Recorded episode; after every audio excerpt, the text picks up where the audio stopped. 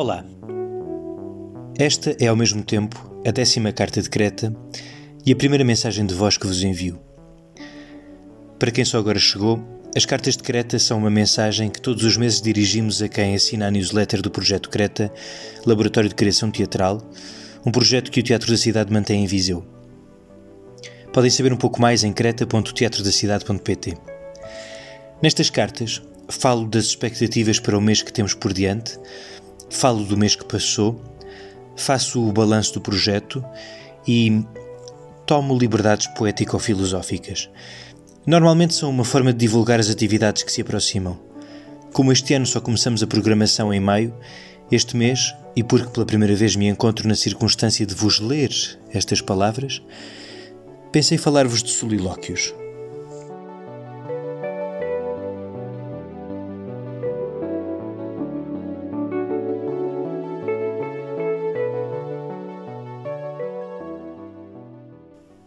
Qualquer pessoa que se tenha sentado algum dia enfrenta uma folha em branco com a missão de escrever alguma coisa sabe o que é isto de medir as palavras? As voltas que um texto dá para se fazer uma frase. A dificuldade de saber como colocar o que pensamos nas palavras certas. Um dia, num artigo chamado A Evolução do Pensamento, dei com a ideia do professor Vladimir Dmitrievich Shadrikov, investigador e académico russo, de que a tradução do pensamento em palavras é um exercício criativo, de que transmitir um pensamento é parecido com descrever um lugar. É preciso como que inventar as palavras. E que, ao pensamento que vem antes de haver palavras que o traduzam, podemos chamar protopensamento. Quando uma ideia é muito clara, mas não sabemos como a transmitir, bom, estamos na zona do protopensamento, segundo o professor Shadrikov. De certa maneira, parece-me que é esta a procura que assistimos num solilóquio. Medir as palavras. É uma ideia cara esta. Dar às palavras uma medida, um peso, um valor. Reconhecer o seu poder. Um solilóquio tem esta força.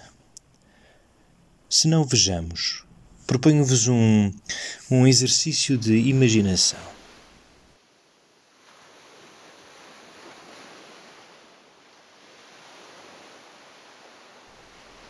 Nós estamos a olhar do alto para uma costa rochosa, como se estivéssemos num precipício.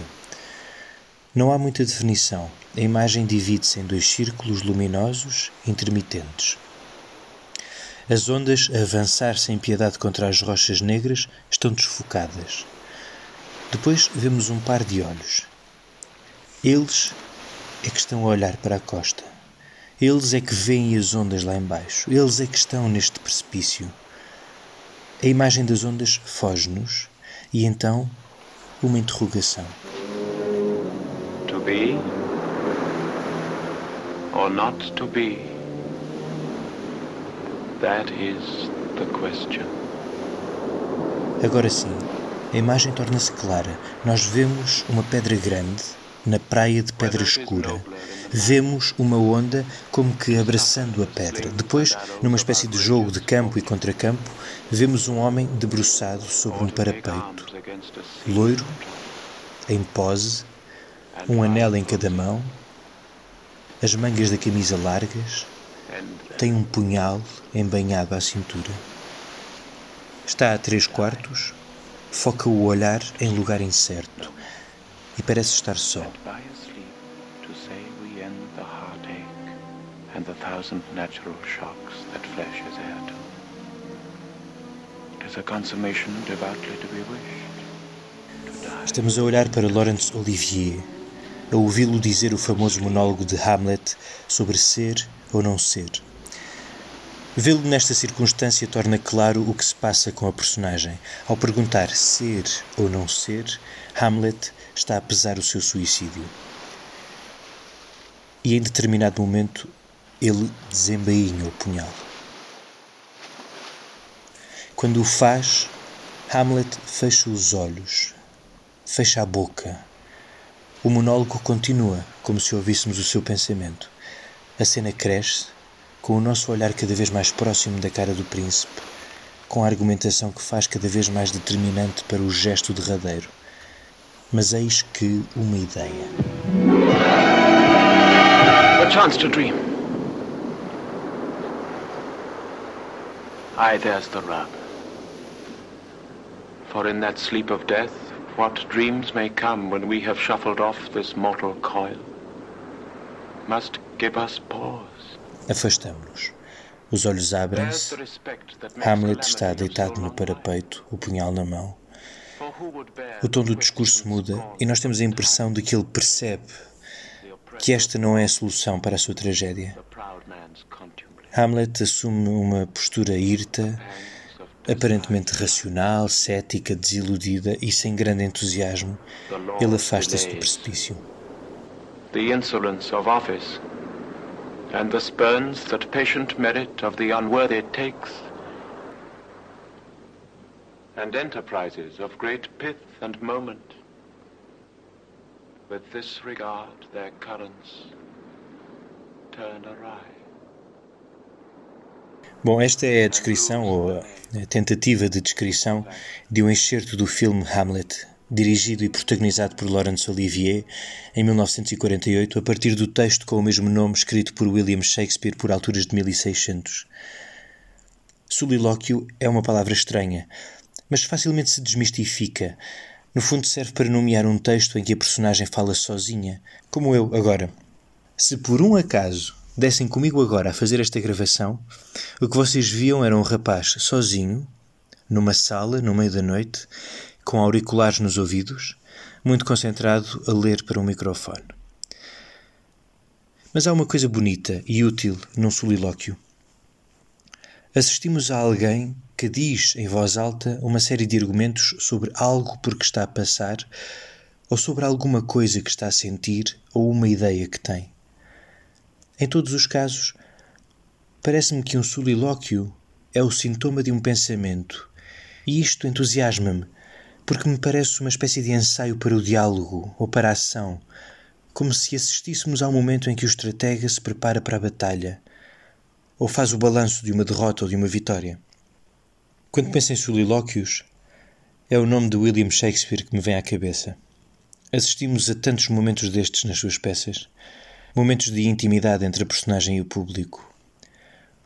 Ouvimos este, que é provavelmente o solilóquio mais conhecido da história do teatro, mas eu proponho ler-vos a primeira fala da peça Ricardo III. É um outro solilóquio, numa tradução feita por Eduarda Dionísio, Maria Adélia Silva Melo e Luís Miguel Sintra, editada pela Difel.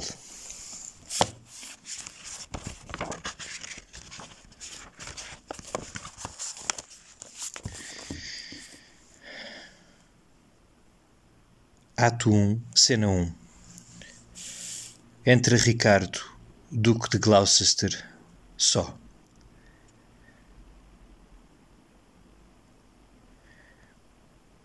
O inverno do nosso descontentamento foi convertido agora em glorioso verão por este sol de York. E todas as nuvens que ameaçavam a nossa casa estão enterradas no mais interno fundo do oceano. Agora as nossas frontes estão coroadas de palmas gloriosas. As nossas armas rompidas, suspensas como troféus. Os nossos feros alarmes mudaram-se em encontros aprazíveis, as nossas horridas marchas em compassos deleitosos, a guerra de rosto sombrio amaciou a sua fronte enrugada. E agora, em vez de montar cavalos armados para amedrontar as almas dos temíveis adversários, pula como um potro nos aposentos de uma dama ao som lascivo e ameno do alaúde. Mas eu que não fui moldado para jogas nem brincos amorosos, nem feito para cortejar um espelho enamorado, eu que rudemente sou marcado e que não tenho a majestade do amor para me pavonear diante de uma musa furtiva e viciosa, eu que privado sou da harmoniosa proporção, erro de formação, obra da natureza enganadora, disforme inacabado, lançado antes do tempo para este mundo que respira, quando muito meio feito, e de tal modo imperfeito e tão fora de estação que os cães me ladram quando passo cocheando perto deles. Pois eu, neste ocioso e mole tempo de paz, não tenho outro deleite para passar o tempo afora o espiar a minha sombra ao sol e cantar a minha própria deformidade. E assim eh, já que não posso ser amante, que goze estes dias de práticas suaves, estou decidido a ser ruim vilão e odiar os prazeres vazios destes dias. Armei conjuras, tramas perigosas, por entre sonhos, acusações e ébrias profecias, para lançar o meu irmão Clarence e o rei um contra o outro num ódio mortífero. E se o rei Eduardo for tão verdadeiro e justo quanto eu sou subtil, falso e traiçoeiro, será Clarence hoje mesmo encarcerado, devido a uma profecia que diz que será um G o assassino dos herdeiros de Eduardo. Mergulhai pensamentos, fundo, fundo na minha alma. Ali vem Clarence.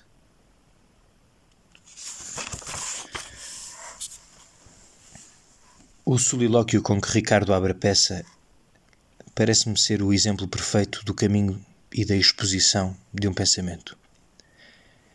Este homem é um estratega e sabemos-lo porque o vemos medir os seus planos. E ao mesmo tempo podemos adivinhar a sua tragédia, a marca que o define, a sua deformidade, a rejeição de que é alvo os cães que ladram quando passa.